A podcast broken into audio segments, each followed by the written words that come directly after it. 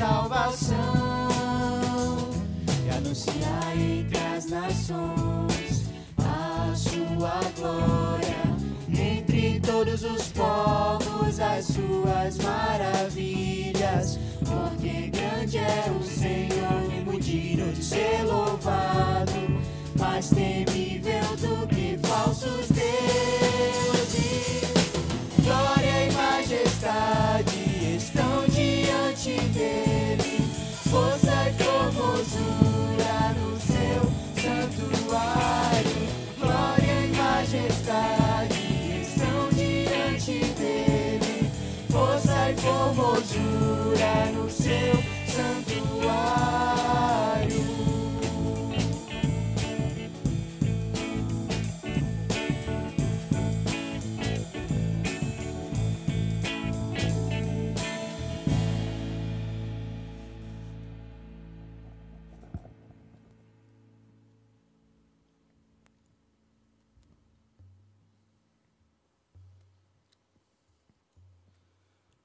Bom dia, meus irmãos, a todos aqueles que estão no templo, aqui no trabalho e no serviço à casa do Senhor, e a todos aqueles que nos assistem pelos nossos canais. Que alegria, meu irmão e minha irmã. Hoje, o dia que o Senhor fez para cada um de nós, para todos aqueles que creem em Cristo Jesus, pudesse adorar e louvar o seu santo nome.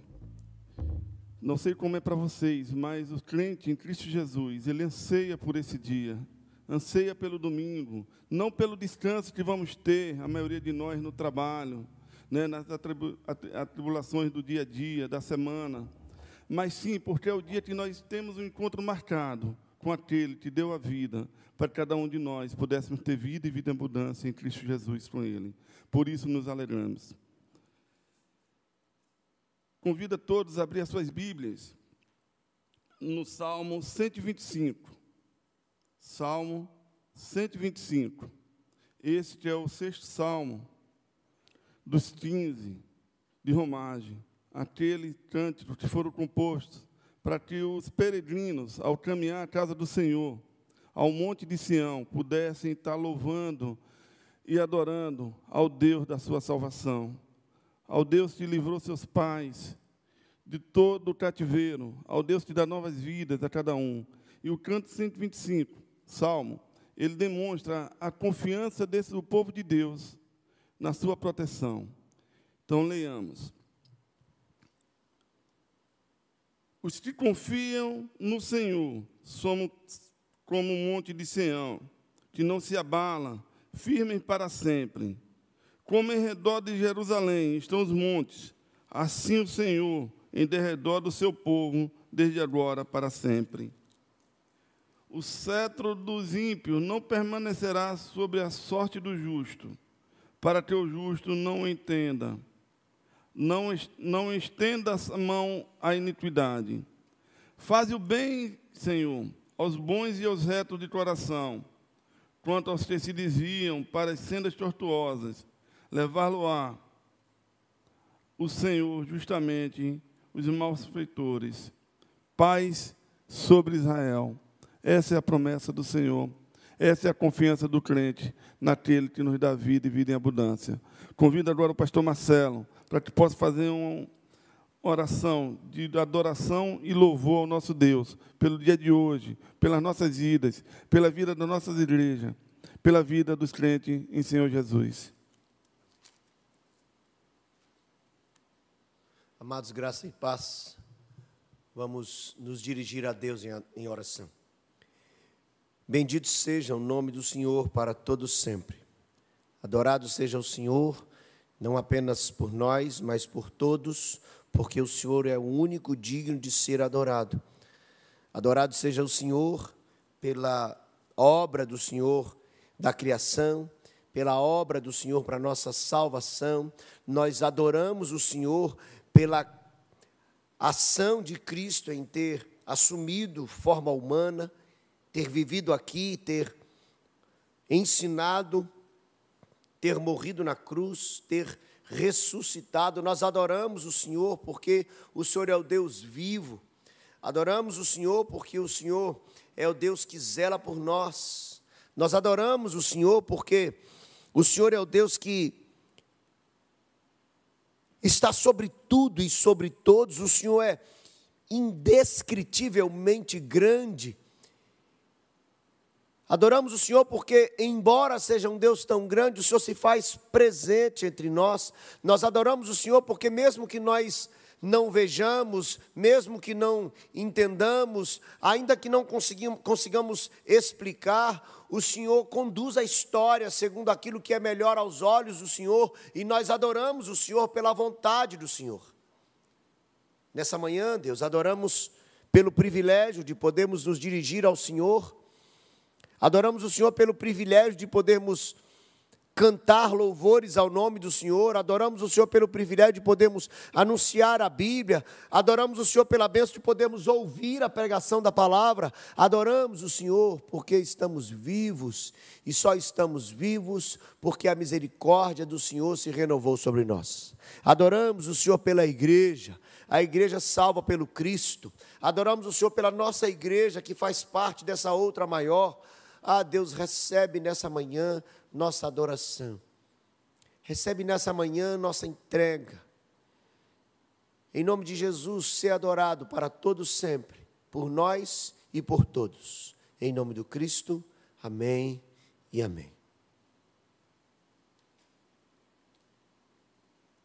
Irmãos, com a mesma alegria, é, convido aqui um grupo de louvor para adorarmos ao nosso Deus com músicas e cantos. E você aí na sua casa, junto conosco, adore ao Senhor em espírito e em verdade. Esqueça tudo que está ao seu redor. Esqueça todos os seus afazeres. E vamos focar no Cristo, no Cristo da nossa salvação. Porque hoje é dia de alegria. Hoje é o dia do Senhor. É o dia que o Senhor fez para que possamos estar aqui, louvando e adorando. Cantamos com músicas e cantos.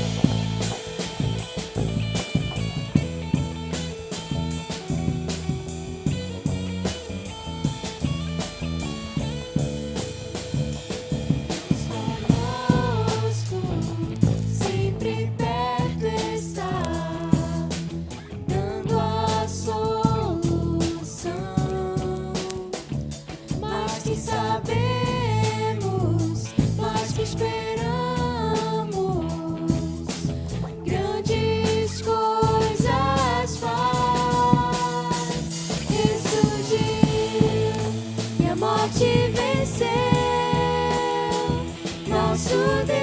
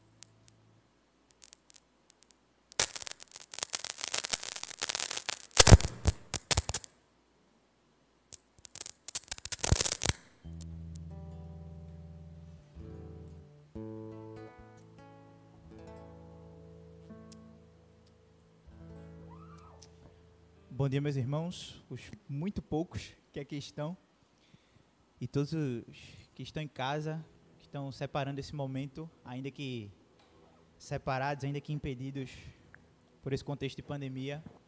Nós acabamos de cantar que o nosso Deus é poderoso. Ele é poderoso porque ele é Deus.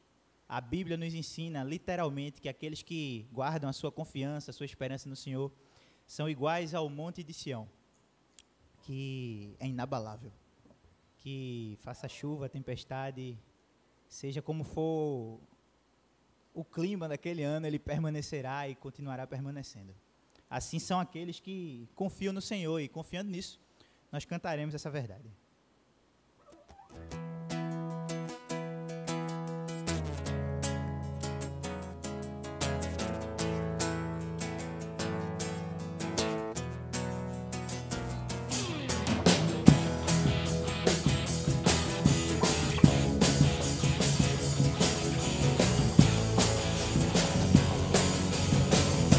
Confiam, os que confiam no Senhor, são como um monte de Sião que não se abala, mas permanece para sempre.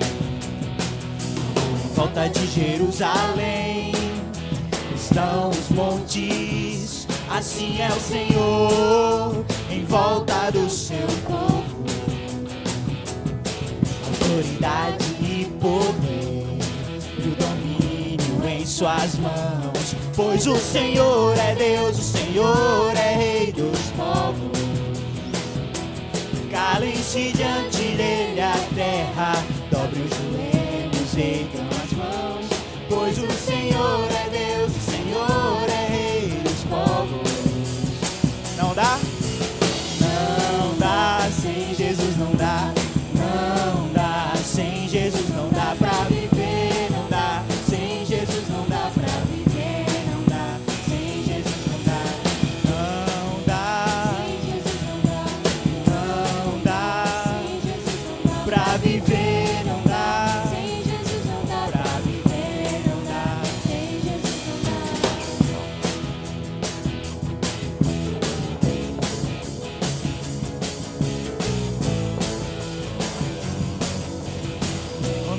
Mais uma vez, os que confiam.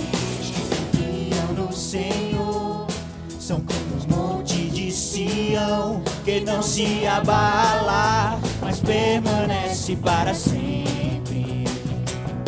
Como em volta de Jerusalém estão os montes, assim é o Senhor em volta do seu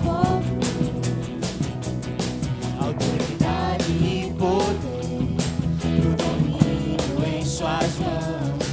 Pois o Senhor é Deus, o Senhor é Rei dos povos. E cale-se, cale-se diante dele a terra. Dobre os joelhos, ergam as mãos.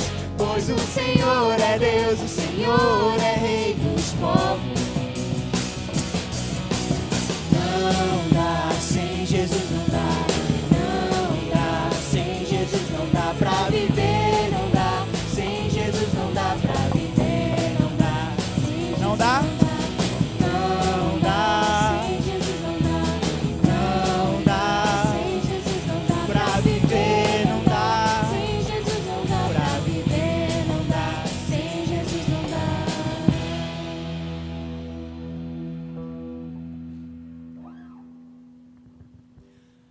A palavra de Deus diz que aquele que confia no Senhor, aquele que é de fato filho de Deus, ele guarda os mandamentos do Senhor no seu coração e os vive. E é assim que a igreja, os salvos, os santos do Senhor são reconhecidos por todo esse mundo caído. A palavra nos ensina que aquele que guarda, que tem, que conhece, que busca os mandamentos do Senhor e a sua obediência é o que de fato ama o Senhor toda a terra.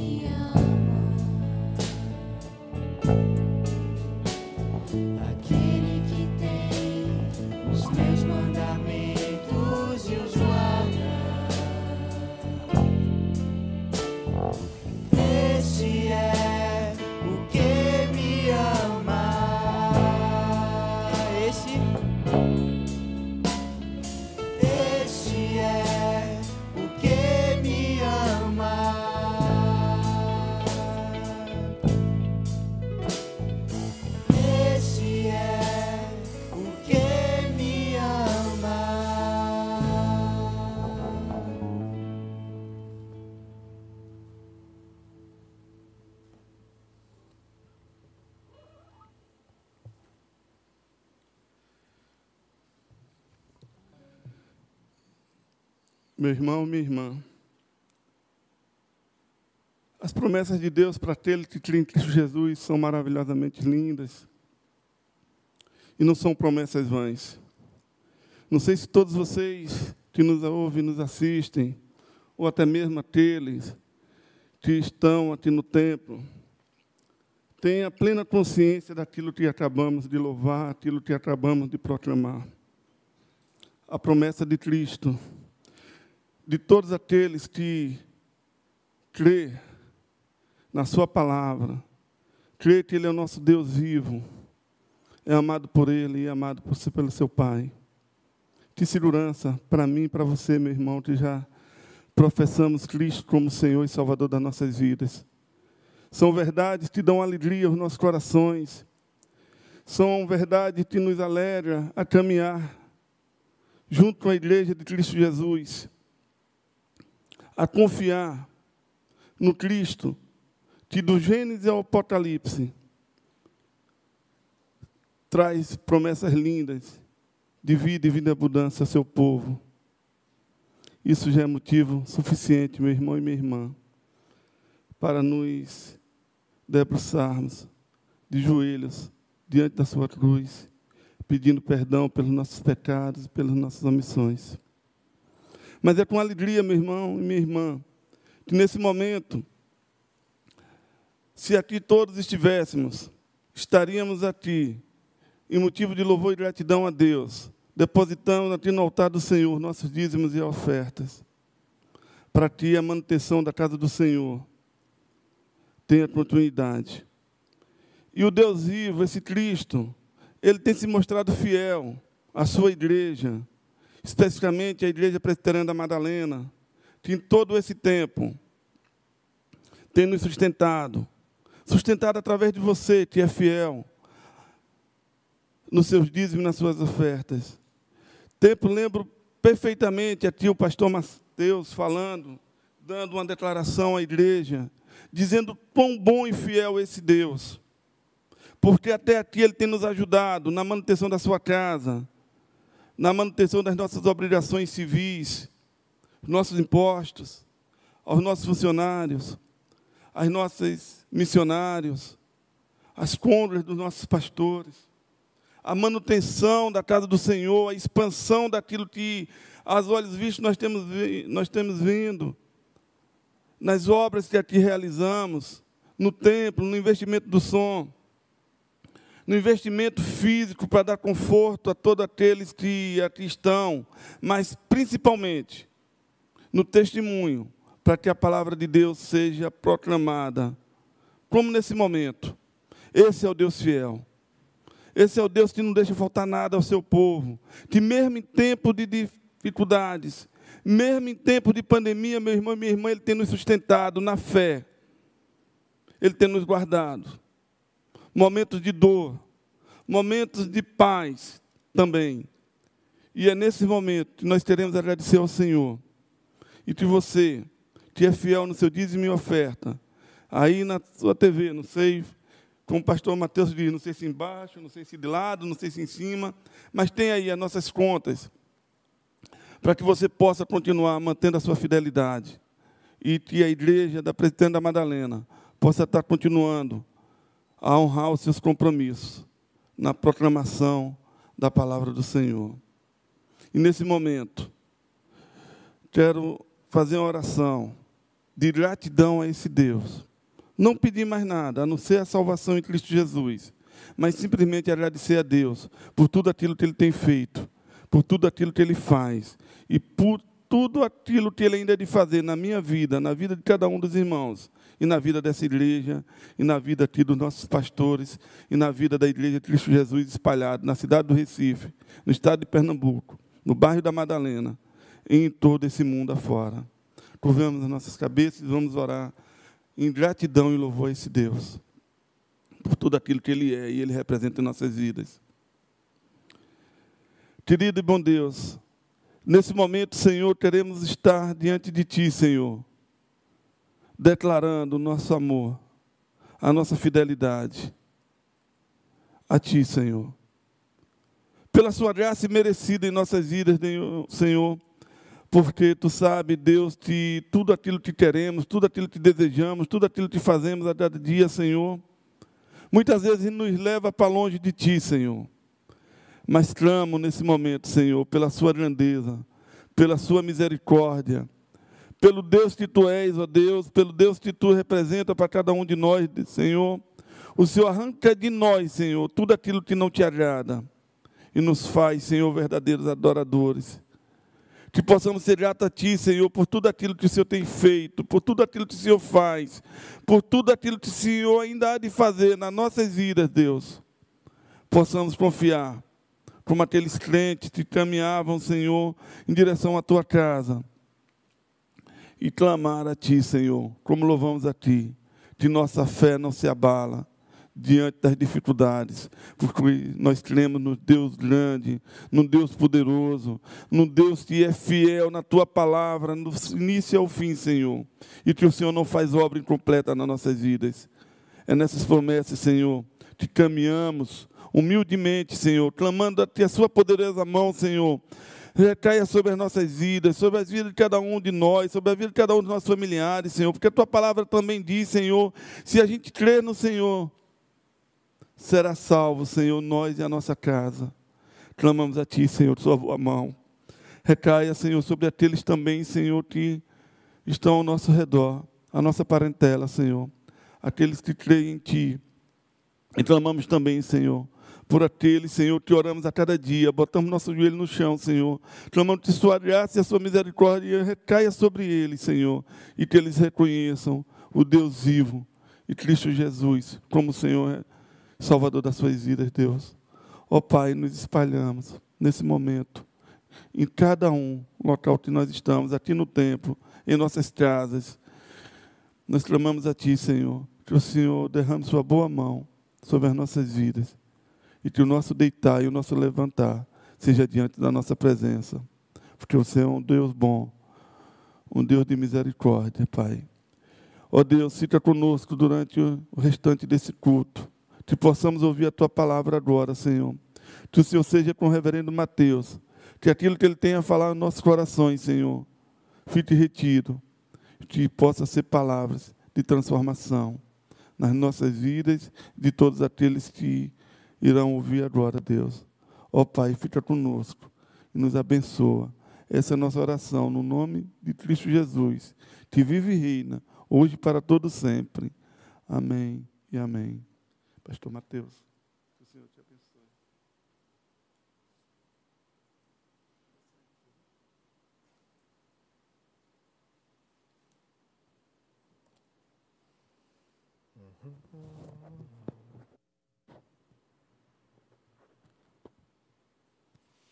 Bom dia, meus amados.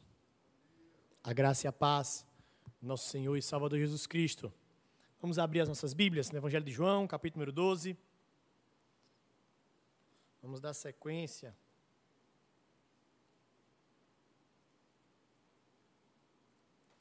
A nossa série de exposições no livro de João.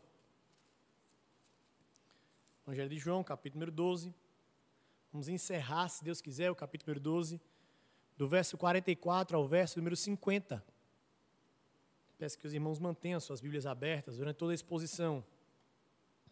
Evangelho de João, capítulo número 12 do verso 44 ao verso número 50.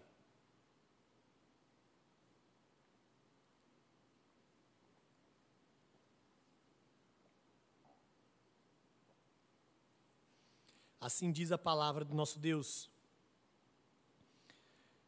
E Jesus clamou, dizendo: Quem crê em mim, crê não em mim, mas naquele que me enviou. E quem me vê, e quem me vê a mim, vê aquele que me enviou. Eu vim como luz para o mundo, a fim de que todo aquele que crê em mim não permaneça nas trevas. Se alguém ouvir as minhas palavras e não as guardar, eu não julgo, porque eu não vim para julgar o mundo, e sim para salvá-lo. Quem me rejeita e não recebe as minhas palavras, tem quem o julgue. A própria palavra que tenho proferido, essa o julgará no último dia. Porque eu não tenho falado por mim mesmo, mas o Pai que me enviou, esse me tem prescrito o que dizer e o que anunciar. Eu sei que o mandamento é a vida eterna. As coisas, pois, que eu falo, como o Pai me tem dito, assim falo. Oremos ao Senhor. Pai Santo, nós te damos graças, adoramos ao Senhor, porque não existe outro Deus além de ti. Te agradecemos, ó Pai, pelo privilégio de termos a Bíblia Sagrada aqui aberta e que pode ser exposta, pode ser transmitida, pode ser comunicada livremente. Nós te pedimos a intervenção do alto para que nós possamos compreender aquilo que o Senhor tem para os nossos corações. É assim que nós choramos. No nome santo de Jesus Cristo, que morreu na cruz do Calvário, mas hoje vive e reina por todos sempre. Amém. Certa vez, um pregador na Inglaterra chamado John Harper foi conhecido por ser um grande evangelista, pela sua facilidade de comunicar a mensagem do evangelho a todas as pessoas que estavam à sua volta. Então, a Moody Church, lá nos Estados Unidos, o convidou para uma série de pregações de palestras a respeito da evangelização. John Harper, então, pegou um navio em Southampton até Chicago. Embora esses nomes sejam um pouco distantes, ou diferentes do nosso contexto, o navio que ele tinha tomado era o Titanic. John Harper, então, no meio daquele tumulto em que nós já podemos observar através de filmes, aquele homem, no meio de um cataclisma, de um navio sendo destroçado,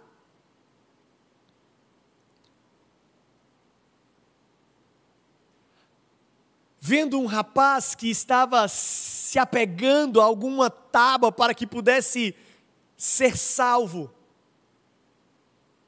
Aquele homem, no meio das ondas, diz assim: Homem, você é salvo? Ele diz: Não, eu não sou salvo. Então ele falou: Creia no Senhor Jesus e você será salvo. No meio das ondas, aquele tumulto, aquele caos. Mais uma vez, no vai e vem das ondas, ele se encontra, ele diz assim: Homem, e agora você está salvo? E o homem disse: Não, eu não estou salvo. E ele diz: Creia no Senhor Jesus e será salvo.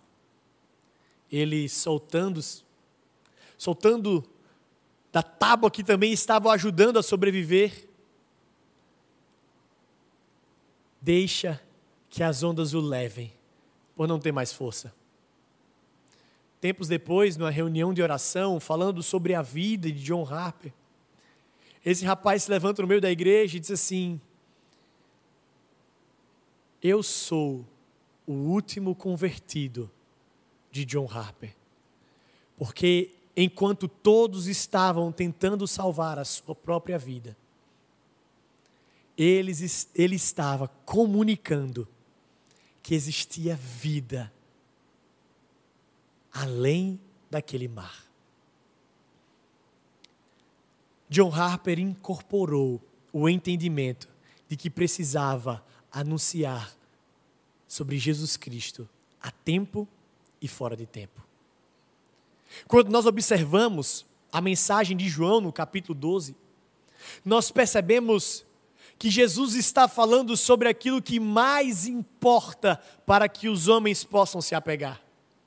Nós não podemos tirar os nossos olhos do texto e precisamos sempre nos lembrar que nós estamos estudando, desde o início do capítulo 12, a última semana de Jesus Cristo aqui na terra.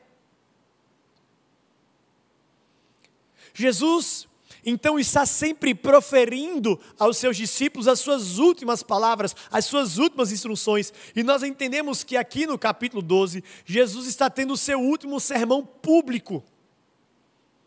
Depois ele vai estar orando, vai estar falando com os seus discípulos. Mas nós temos pego o registro no capítulo 12 do último sermão público de Jesus. E caminhando para a última semana, para os instantes finais, até a sua crucificação, morte e também ressurreição, Jesus vai mostrar a respeito da necessidade de nós nos apegarmos àquilo que verdadeiramente importa. Falando aos seus discípulos sobre a continuidade da sua missão. A continuidade da missão de Deus. E é sobre isso que nós vamos pensar nessa manhã. E sobre a missão de Deus, nós vamos analisar dois aspectos que vão dar origem aos nossos dois pontos. O primeiro é que a missão, ela é trinitária. Se você voltar os seus olhos ao texto, nós vamos perceber isso no verso 45, 44 e 45 e também no verso 49 e no verso 50. Por favor, meus irmãos, quando nós observarmos algumas marcas, nós vamos perceber isso. Jesus, logo de início, vai falar a respeito da sua unidade com Deus Pai. É interessante, Jesus sempre atesta para a sua unidade com o Pai. E esse foi um dos grandes embates que Jesus tinha com os fariseus. Porque quando Jesus estava falando da sua unidade com o Pai, ele estava é, revogando ou estava anunciando a sua autoridade divina, coisa que nem mesmo os patriarcas e os profetas falavam, mas Jesus podia dizer. É interessante percebermos isso, porque quando nós olhamos, por exemplo, os profetas, as marcas dos profetas, quando iriam falar os oráculos de salvação ou de juízo, era assim diz o Senhor. Mas Jesus, como vai registrar Mateus, ele vai dizer assim: vocês tinham ouvido isso, eu, porém, vos digo. Jesus tinha autoridade vindo do alto porque ele mesmo assim veio. E é interessante porque o texto, logo no verso 44, vai dizer: Quem crê em mim, não crê em mim, ou não me vê, mas vê o Pai. E aqui não é uma desassociação dessa figura, ao contrário, é uma reafirmação disso. E aqui nós vamos perceber nesse texto que tem pelo menos é, dois momentos em que alguns textos podem ser utilizados para desassociar a figura de Jesus sobre a sua verdadeira missão. E a primeira é justamente sobre essa. Cristo não está dizendo que não crer nele, não deveriam se crer nele. Ao contrário, deveriam entender que não é somente nele que eles estavam crendo, mas também em Deus Pai.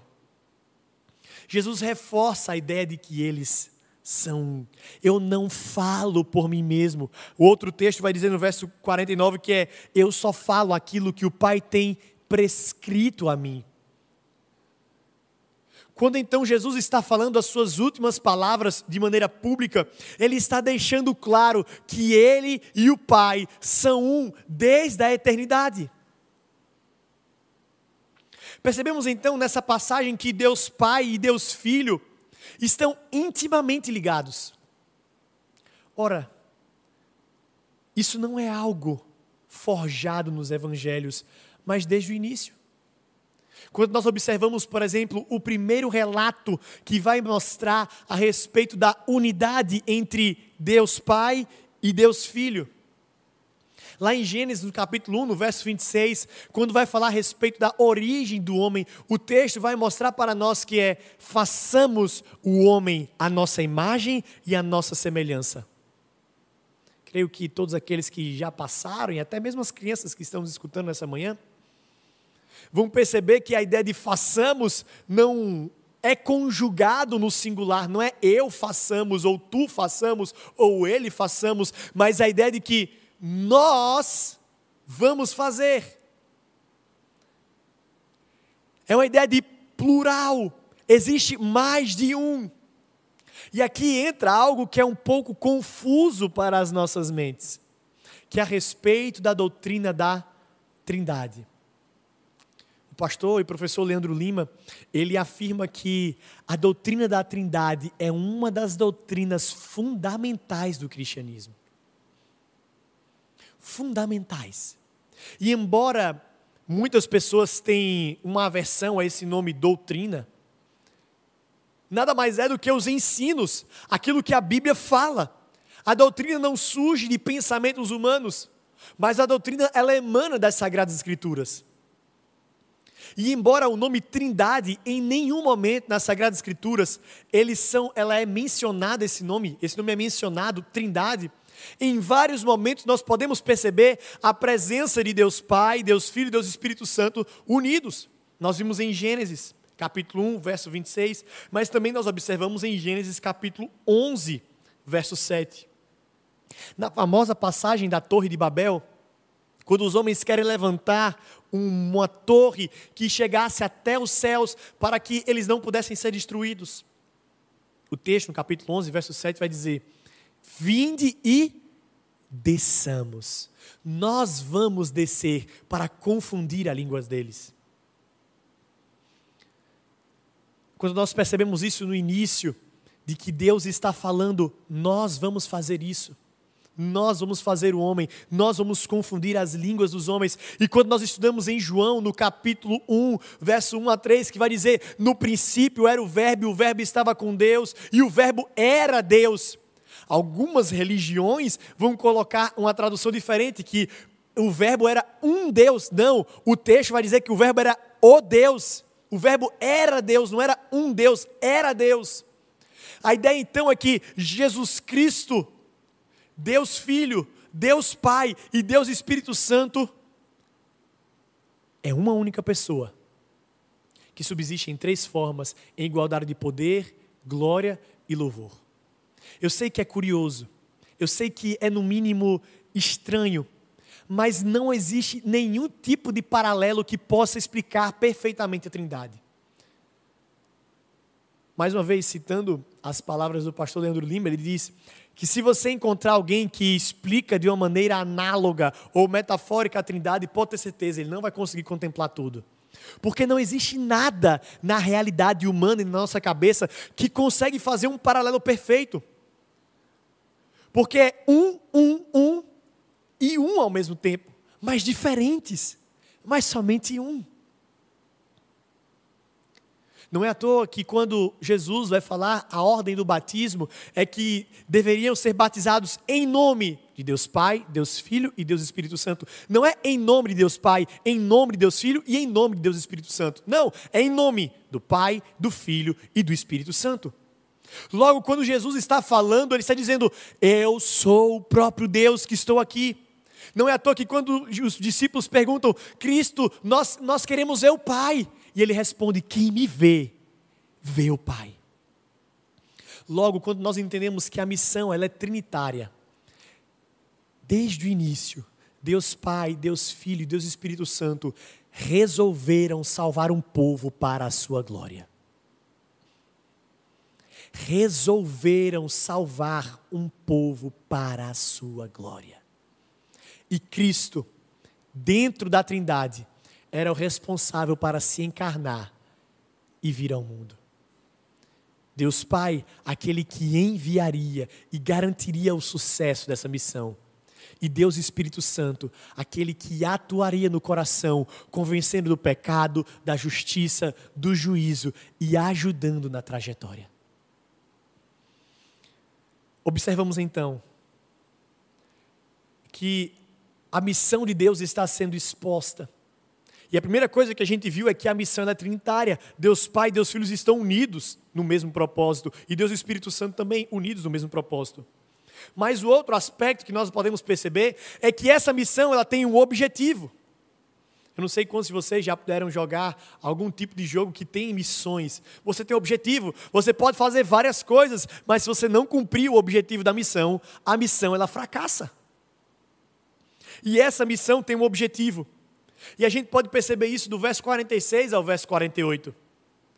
O texto vai dizer para a gente no verso 46 que é: Eu vim como luz para o mundo. Esse é o objetivo da missão. Jesus vir ao mundo como luz. Para quê? Para salvar os homens. Jesus Cristo veio para salvar os homens. Jesus é comparado à luz porque nós somos comparados como pessoas que estão nas trevas. Ora, se não é isso que está registrado no profeta Isaías, no capítulo 9, verso de 1 a 2, e essa profecia que é repetida por Mateus no capítulo 4, verso 16. O povo que jazia em trevas viu grande luz, e aos que viviam na região da sombra da morte, resplandeceu-lhe a luz. Que luz é essa? Jesus Cristo. Jesus é a luz. E é interessante, é muito curioso a gente perceber que Jesus é comparado à luz. Porque a Bíblia, por várias vezes, coloca esse estágio de trevas, de escuridão, de cegueira. Há aquelas pessoas que não conhecem a luz, ou aquelas pessoas que estão afundadas no seu pecado, aquelas pessoas que precisam ter a revelação, precisam ter o entendimento, precisam ter tirado as vendas, as escamas dos olhos. E então eles são comparados a incrédulos, a ímpios, a tolos, a nécios. Só que é curioso como o mundo utiliza isso de maneira contrária. Porque a Bíblia afirma que Jesus é a luz que vem para iluminar, e embora isso possa ser redundante, é de fato isso, ele vem como luz para iluminar. Mas ora, não é isso que o mundo fala justamente o contrário a respeito de Cristo? Quando vai falar a respeito de Jesus, quando vai falar a respeito do cristianismo, vai falar que Cristo, ele cega. Cristo deixa as pessoas com as mentes obscurecidas. A religião, Jesus Cristo, deixa as pessoas cegas. E não tente aqui fazer uma diferenciação entre Cristo e o cristianismo. Isso não existe. Isso não existe. Aí alguns podem colocar, não, pastor, mas existem cristãos é, verdadeiros e cristãos falsos. Cristão falso não é cristão. Cristãos são os verdadeiros seguidores de Cristo. É bem verdade que na igreja nós entendemos que nem todos que estão arrolados no rol de membros, que frequentam as igrejas, são salvos, mas nós estamos aqui nos referindo à igreja invisível, ou seja, os salvos a igreja militante, a igreja triunfante, e não somente os, o templo ou as quatro paredes ou a instituição, mas aqueles que verdadeiramente são seguidores. E quanto a esses, são acusados de serem cegos, de que Cristo, a ideia do cristianismo, a ideia de um sistema de doutrinas exposto e escrito a parte da Bíblia, cega o entendimento das pessoas. É isso que o mundo diz, completamente contrário do que a Bíblia diz. E a gente vai perceber isso ao longo da história. Afinal, o período da Idade Média, em que a igreja romanista ela tomou o poder não somente religioso, mas político, econômico, social, por muitos é chamado de Idade das Trevas. E esse conceito é um tanto quanto controverso entre os historiadores, ser denominado de Idade das Trevas. E curioso que depois da Idade das Trevas, há um período de renascimento. Há um período de iluminação, de busca pela razão, um período de clareza, e esse período em seguida é chamado de iluminismo. Porque agora a razão, a ciência vem para trazer luz às mentes que estavam cativas. É isso que o mundo prega. Cristo aprisiona. E essa verdade, segundo o que o mundo diz, é a que liberta, é a que ilumina. E onde bebe o iluminismo? E de onde eles se alimentam? Essa ideia de renascimento das sociedades clássicas. Quais são as sociedades clássicas? Grécia e Roma. Ora, não são essas que estavam aqui sendo descritas no Evangelho de João? Quando vai dizer que alguns gregos vão ter com Cristo? Quando são os próprios romanos que aprisionam, amando do sinédrio, aprisionam e prendem e querem matar? Porque o tempo todo o mundo está avesso à mensagem do Evangelho. O tempo todo o mundo está contrário à mensagem de Cristo. Mas é muito claro que Jesus ele é a luz e ele vem para iluminar, e ele vem para esclarecer, e ele vem para trazer vida àqueles que estavam mortos. Meus amados, percebam que Jesus o tempo todo reforça essa mensagem. E quando nós lembramos que nós estamos caminhando para a última semana de Jesus Cristo aqui na terra, Jesus poderia reafirmar ou falar sobre várias coisas, mas dizer que Ele é a luz, dizer que Ele vem para iluminar, dizer que Ele vem para que tenham vida, para salvar pessoas, isso é o resumo da sua mensagem. Jesus Cristo vem para libertar os povos. E isso precisava estar na mente daquelas pessoas. Mas aqui há um segundo alerta. Porque, assim como nós vimos no primeiro, que algumas pessoas podem utilizar de maneira mal intencionada, dizer que não devem crer em Jesus, aqui algumas pessoas podem usar de maneira mal intencionada, dizer que Jesus ou é, a mensagem de Cristo não tem nada a ver com condenação, porque ele vai dizer aqui: eu não venho para condenar, eu não venho para julgar, e sim para salvar. Aqui precisa de um esclarecimento. Não quer dizer que a mensagem do Evangelho não tem nenhum compromisso com a condenação dos ímpios. Não, não é isso. E também não quer dizer que Jesus Cristo não vai condenar. Não, não é isso. Ele irá condenar. Mas aqui Jesus está se referindo à sua primeira vinda. E a primeira vinda, sim, ele não vem para condenar. Ele não vem para trazer a espada ainda. Entretanto, ele vem para lançar bases do julgamento ele já vem colocar o padrão de como os homens todos serão julgados. Embora o julgamento não esteja acontecendo, ele já lança os fundamentos. E quais são os fundamentos? Crer em mim. Vocês precisam crer em mim. Vocês precisam acreditar e se apegarem a isso. Meus irmãos, que nós possamos guardar isso. Jesus Cristo veio para salvar, e o único modo, o único modo de como os homens podem ser salvos é crendo na Sua mensagem. Crer ou não nas palavras de Cristo, crer ou não na mensagem de Cristo, crer ou não na sua obra. É aquilo que será julgado para os homens. Perceba, o hiato entre a primeira e a segunda vinda de Cristo. De fato, Cristo não veio para julgar na sua primeira vinda, mas sim na segunda. Isso significa que esse tempo que nós estamos vivendo entre a sua primeira e a sua segunda vida é o tempo de salvação em que as pessoas devem se apegar a essa mensagem, mas vai chegar um momento em que esse tempo será encerrado. E aí, os homens serão julgados de acordo com aquilo que eles creram. E aqui entenda crer como a ideia de renovação, de entendimento, de prática, de vida não somente crer como aqueles que escutam e sabem que existe. Não. Como aqueles que creem de tal modo que têm as suas vidas transformadas. Quando nós observamos esse texto, dois desafios são lançados para nós. O primeiro desafio é entendermos que de tantos assuntos que Jesus poderia falar.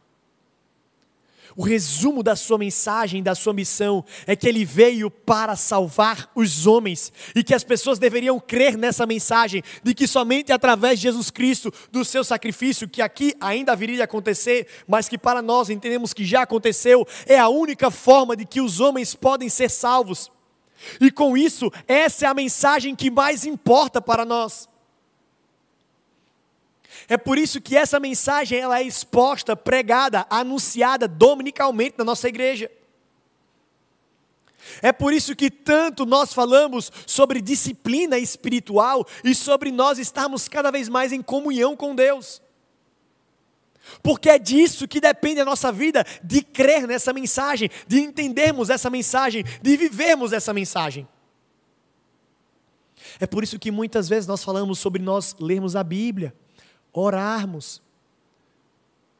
Ora, são os meios de graça, ou seja, os meios aos quais Cristo permitiu que a igreja pudesse desfrutar da sua salvação. Quando o pastor, quando os pastores falam sobre ler a Bíblia, ore, busque, tenha renovação da mente, não é para querer escravizar a sua mente ou de um Deus tirano e carrasco que quer de alguma forma que você não viva os prazeres que o mundo coloca. Não, é justamente o contrário. Quando nós dizemos leiam a Bíblia, desfrutem da Bíblia, orem, falem com Deus, é porque é disso que importa. Porque é disso que depende a vida é de acreditar essa mensagem, é de entender essa mensagem, é entender daqueles que são salvos pela graça e entenderam a missão de Deus, eles se apegam a isso de maneira profunda, porque eles entendem que é disso que depende as suas vidas. Tudo pode ser esquecido, tudo pode ser deixado de lado mas jamais o entendimento de que nós somos pecadores e o único modo de nós sermos salvos é pela graça, pela obra e pela mensagem de Cristo. Um outro desafio que o texto nos coloca, então, é que nós, enquanto famílias da igreja, precisamos ter essa mensagem o tempo todo renovada na nossa mente. Ora, a Bíblia o tempo todo nos ensina isso. O livro de Deuteronômio é a repetição da lei, é falar novamente a lei, para que se guardasse a lei para entrar na terra prometida.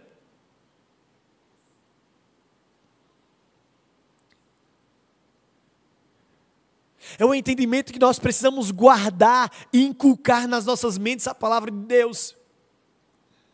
E quando isso acontece diariamente com as famílias e acontece dominicalmente na igreja em constituição, nós entendemos que, enquanto membros do corpo de Cristo, essa é a mensagem que nós devemos anunciar e pregar ao mundo. Entender que a mensagem que deve ser comunicada, verbalizada da igreja, é que Jesus Cristo veio ao mundo para salvar. Perceba, meus irmãos, a evangelização, a pregação do evangelho, a verbalização da nossa fé, ela acontece do ambiente de fé para não fé, de igreja para não igreja, daqueles que vivem na luz para aqueles que vivem nas trevas. Nós devemos comunicar verbalmente que Jesus Cristo veio ao mundo. Por quê? Porque se somos cristãos, discípulos, seguidores, continuantes da sua mensagem, Jesus, quando estava terminando a sua última semana, ele disse: Vocês entenderam a minha mensagem? Então as divulguem. Assim como foi em Atos 1,8: receberão poder ao descer sobre vós o meu espírito, e vocês serão as minhas testemunhas, vocês vão falar na Judéia, na Samaria e até os confins da terra. Essa missão ainda continua. Por isso, nós, enquanto igreja, devemos falar. É curioso porque muitas vezes nós escutamos de pessoas que dizem assim: pregue, se possível, com palavras. É curioso porque dá para entender um pouco a ideia de testemunho, de que às vezes nós não vamos ter a condição de sentar e de expor um sistema doutrinário. Sim, dá para entender o seu contexto. Mas a ideia é que nós devemos pregar é com palavras. Porque são com palavras que as pessoas respondem a Deus a mensagem do Evangelho. Ela não responde com uma dança ou com um teatro. Elas respondem dizendo: Eu creio. Eu acredito. Por isso nós precisamos cada vez mais nos equipar para verbalizar a mensagem da cruz.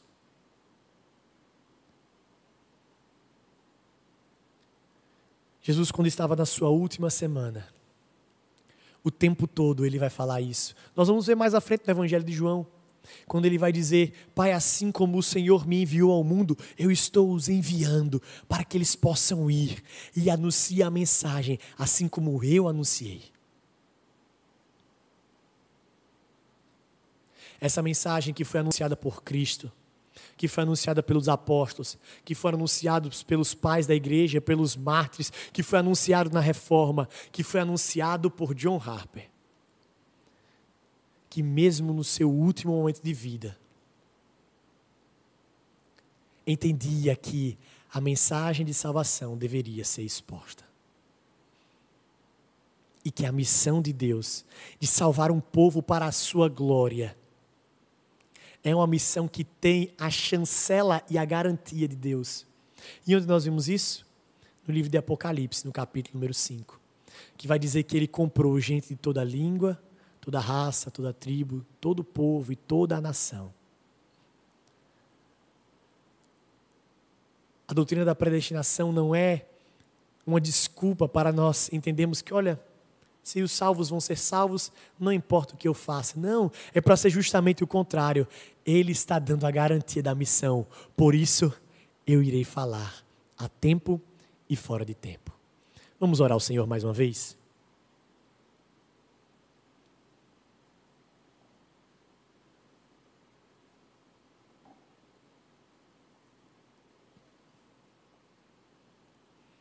Senhor Deus, nós clamamos, ó Pai, por misericórdia.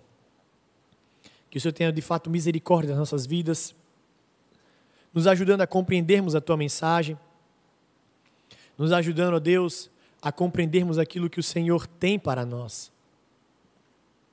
Graças nós te damos, ó Deus, pelo privilégio, privilégio que é poder ouvir a tua voz, ouvir a tua palavra. Privilégio a Deus que é poder desfrutar dos teus ensinos. Nós te pedimos, Senhor, guarde a nossa mente, guarde o nosso coração, e que essa palavra possa ter morada eterna, eterna nas nossas vidas. Deus, tem misericórdia de nós. Tem misericórdia da nossa própria vida. E que nós, como seguidores de Cristo, possamos cada vez mais ser anunciantes da mensagem anunciantes da palavra de salvação, anunciantes da missão de Deus de salvar um povo para a sua glória.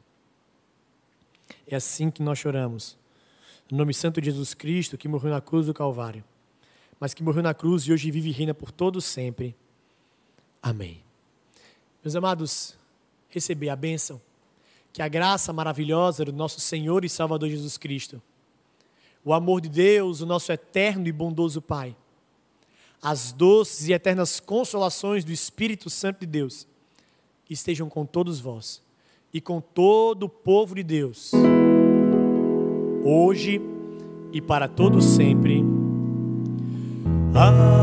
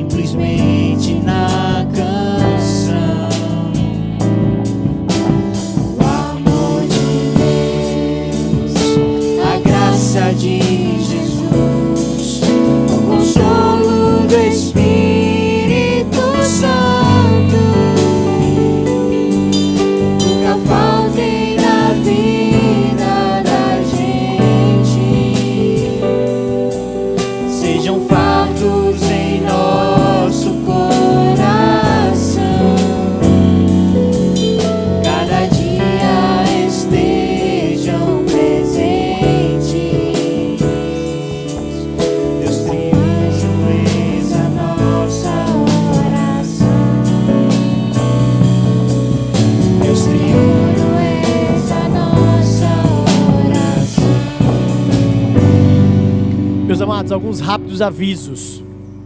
Primeiro, se Deus quiser, nos dias 8, 9 e 10 de julho, nós vamos ter a nossa conferência Camp. Falta pouco mais de um mês para a nossa conferência Camp. Você pode fazer suas inscrições comigo, ou com o David, coordenador geral, ou na secretaria da igreja. O valor das inscrições até o final deste mês está 40 reais, era 35 até a semana passada, agora é 40 reais. É, você pode fazer a, sua inscrição. E você pode ajudar o Acamp de três formas. Primeiro, orando. Ore é muito importante, tanto pela equipe quanto pelos conferencistas, é, para que Deus tenha misericórdia de nós. Segundo, é divulgando. Tá aí o cartaz, você pode printar, jogar nas suas redes sociais, grupo do WhatsApp, Instagram, Telegram, fazer um cartaz, colocar espalhado pelo Recife, fique à vontade, divulgue a nossa conferência. E a outra forma é ajudando. Você pode ajudar financeiramente. Com o valor hoje de 100 reais, você consegue ajudar dois conferencistas a estarem presentes na nossa conferência. Também vamos ter a nossa conferência para as crianças, se Deus quiser. Vai ocorrer nos domingos do mês de julho. Domingo dia 4, depois domingo dia. Eu não estou vendo daqui, daqui atrás. Tá, 11. 4, 11, 18 e 25 de julho. As inscrições também ocorrem é, via secretaria da igreja, você pode entrar em contato também comigo. As inscrições, elas vão ocorrer de duas formas. Uma inscrição é para que tenha um brinde no final para as crianças, e essas inscrições são limitadas. A outra inscrição é para a participação presencial. Então você vai fazer sua inscrição via aplicativo da igreja. Pastor, se não tiver a possibilidade de ter os domingos presenciais é, com a EBF, como é, a EBF ou a Camp, como é que vai acontecer? Nós já estamos preparando para que, se não puder ter presencial, nós vamos ter um momento de transmissão online para as crianças. Mas a nossa oração, nosso pedido a Deus, a nossa intercessão é que sim ocorra de modo presencial. Se não puder, respeitando as autoridades, nós vamos fazer ela de maneira virtual. Então, ela acontecerá. Por isso, o brinde é importante você fazer inscrição para garantir o seu brinde. Meus amados, próximo, do, próximo domingo, não, perdão, próxima quarta-feira, é, dia 9 de junho, nós vamos ter o nosso culto de oração presencial aqui e também nós vamos ter a ministração da Santa Ceia. Nós já fizemos essa divulgação aí desde ontem. Então nós vamos ter o culto da quarta-feira e a ministração da Santa Ceia. Tendo em vista que geralmente o culto com a Santa Ceia é mais concorrido e as pessoas vêm mais, nós vamos ter a abertura das inscrições para a próxima quarta-feira. Então, você que quer estar presente, faça a sua inscrição. Pastor, quando vai abrir? Ainda hoje. Então esteja atento no aplicativo. Meio-dia, daqui menos de duas horas. Então já deixa seu celular ligado, atento meio-dia, nós vamos ter a abertura das inscrições para o nosso culto de oração, onde nós vamos ter a ministração da Santa Ceia. Venha, esteja presente conosco. Sexta-feira, se Deus assim permitir, nós vós ter às 18h30 aqui o nosso livre acesso. E até o próximo domingo, nós vamos ter somente a transmissão, é, tanto pela manhã quanto também à noite, enquanto prorrogar o decreto. Estejamos orando pela nossa nação, para que Deus tenha misericórdia de nós, continuemos a usar máscara, álcool em gel e também estejamos atentos à vida da igreja, participando daquilo que nos é, é concedido. Que Deus nos ajude e tenha misericórdia de nós. Se Deus quiser, às 8 horas, nós estaremos aqui mais uma vez na transmissão. Que Deus abençoe. Um ótimo domingo na presença do Senhor.